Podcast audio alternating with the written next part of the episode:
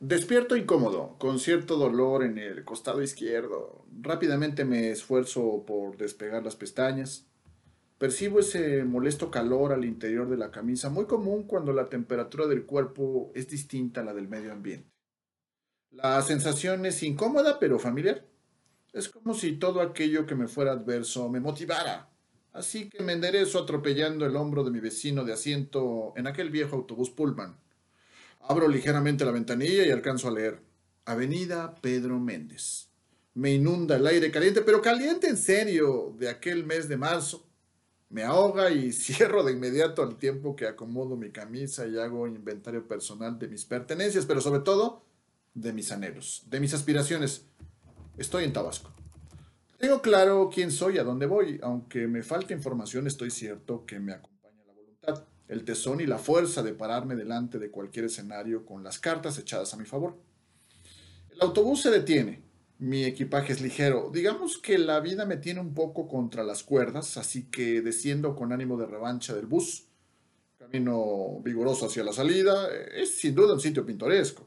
El clima se divide entre el terrible calor de primavera que ya describo y el que sus habitantes, con su calor, con su acento, con su estilo tan personal de vivir, tan alegre pero tan despreocupado, al mismo tiempo te prodigan. Son pues el clima y el municipio una combinación rara, otra vez pintoresca. Reviso el reloj, 8 de la mañana, pregunto por el Palacio Municipal a un taxista y me pregunta si me va a llevar y le digo que no, que si no está lejos prefiero caminar. Me dice que en efecto, que puedo caminar. Alcanzo a entender en su calor que la avenida Ruiz de la Peña se llama también Francisco y Madero y que en esa avenida dual se ubica el Palacio Municipal no lejos de aquí. Me enfilo, camino hacia Palacio Municipal.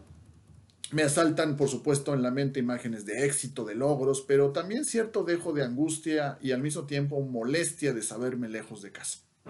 En fracciones de segundo pienso en la sonrisa de mi madre, de lejos el rostro serio de mi padre que amenaza con el silogismo clásico de su personalidad. Hazlo bien o mejor no hagas nada. Escucho Sé que por otro lado mi matrimonio no vive sus mejores momentos y este proyecto laboral es la oportunidad de tener un sueño propio. Inevitablemente entre todo el torbellino de imágenes pues aparece la gran carcajada de mi hijo quien ríe con locura cada vez que me ve. Resisto todas estas distracciones y aprieto el paso. Llego a Palacio y digo, buen día, tengo cita con el señor presidente municipal. ¿A quién anuncio? Me preguntan.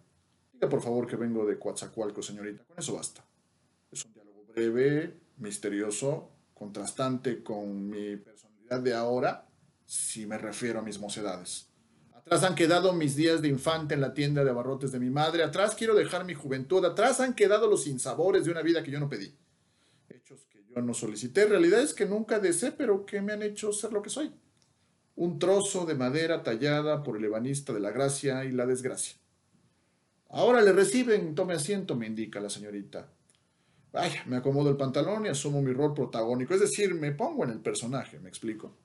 Se sabe que Tabasco vive un auge económico que nos obliga a todos a entender que administrar la abundancia es mucho más allá que un discurso. Estoy en mis treintas y estoy en los años ochentas, en una tierra donde abundancia se escribe con el verde del cacao y con el negro del petróleo. ¿Qué combinación, no cree usted? En México, la transición ordenada de José López Portillo hacia Miguel de la Madrid inspira al partido tricolor. Yo no entiendo mucho de política, de hecho no me gusta mucho, pero tengo claro que en estas tierras el relevo de Leandro Riborosa Guade hacia Enrique González Pedrero hacen un marco de oportunidades que dan la bienvenida a este veracruzano para intentar hacer patria.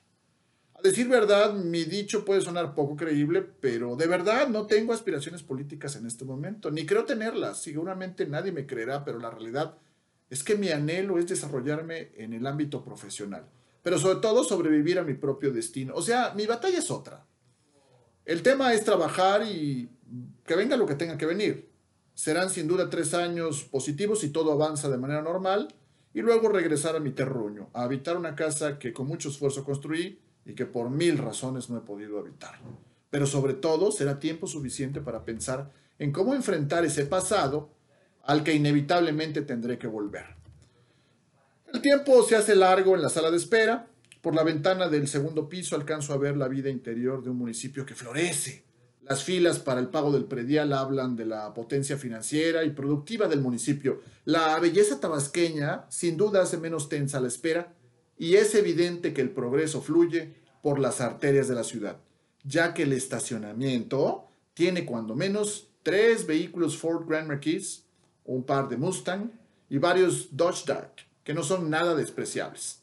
En el recinto fluyen funcionarios que dejan una estela de vapores y estilo dignos de cualquier actor de telenovela de los ochentas, claro. No distingo aún, pero con el tiempo sabré que el aroma a maderas que inunda mi olfato es algo que le llaman juice de un tal Christian Dior, que sin duda se convertirá en mi favorito. Estoy, sin duda, pienso yo, en el sitio correcto. Al fondo, un pequeño radiecito en un escritorio se escucha el nuevo éxito de José José, de ese nuevo disco llamado Mi vida. Y mientras el príncipe entona, yo he rodado de acá para allá, fui de todo y sin medida, de pronto me sorprende el timbre de la presidencia. Adelante, me indica amable el asistente. Puerta abierta, aire acondicionado, amplitud, comodidad, escritorio grande, casi tanto como la silla.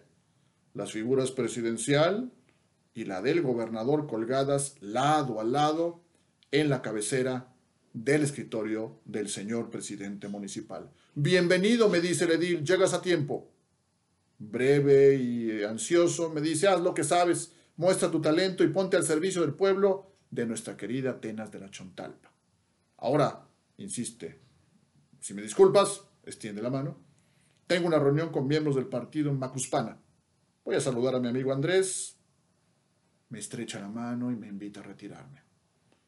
No puedo decir que no hay alegría. No puedo decir que no hay un poco de nostalgia. No puedo hablar de merecimientos. Solo sé que estoy delante de una oportunidad importantísima de demostrarme a mí mismo que no soy ni lo que se dice, ni lo que no se dice de mí. Solo sé que este paraíso, este Edén, va a ponerme a prueba. De fondo, el radio a todo volumen. Que un hombre que ha sido como yo acaba por volver a su pasado.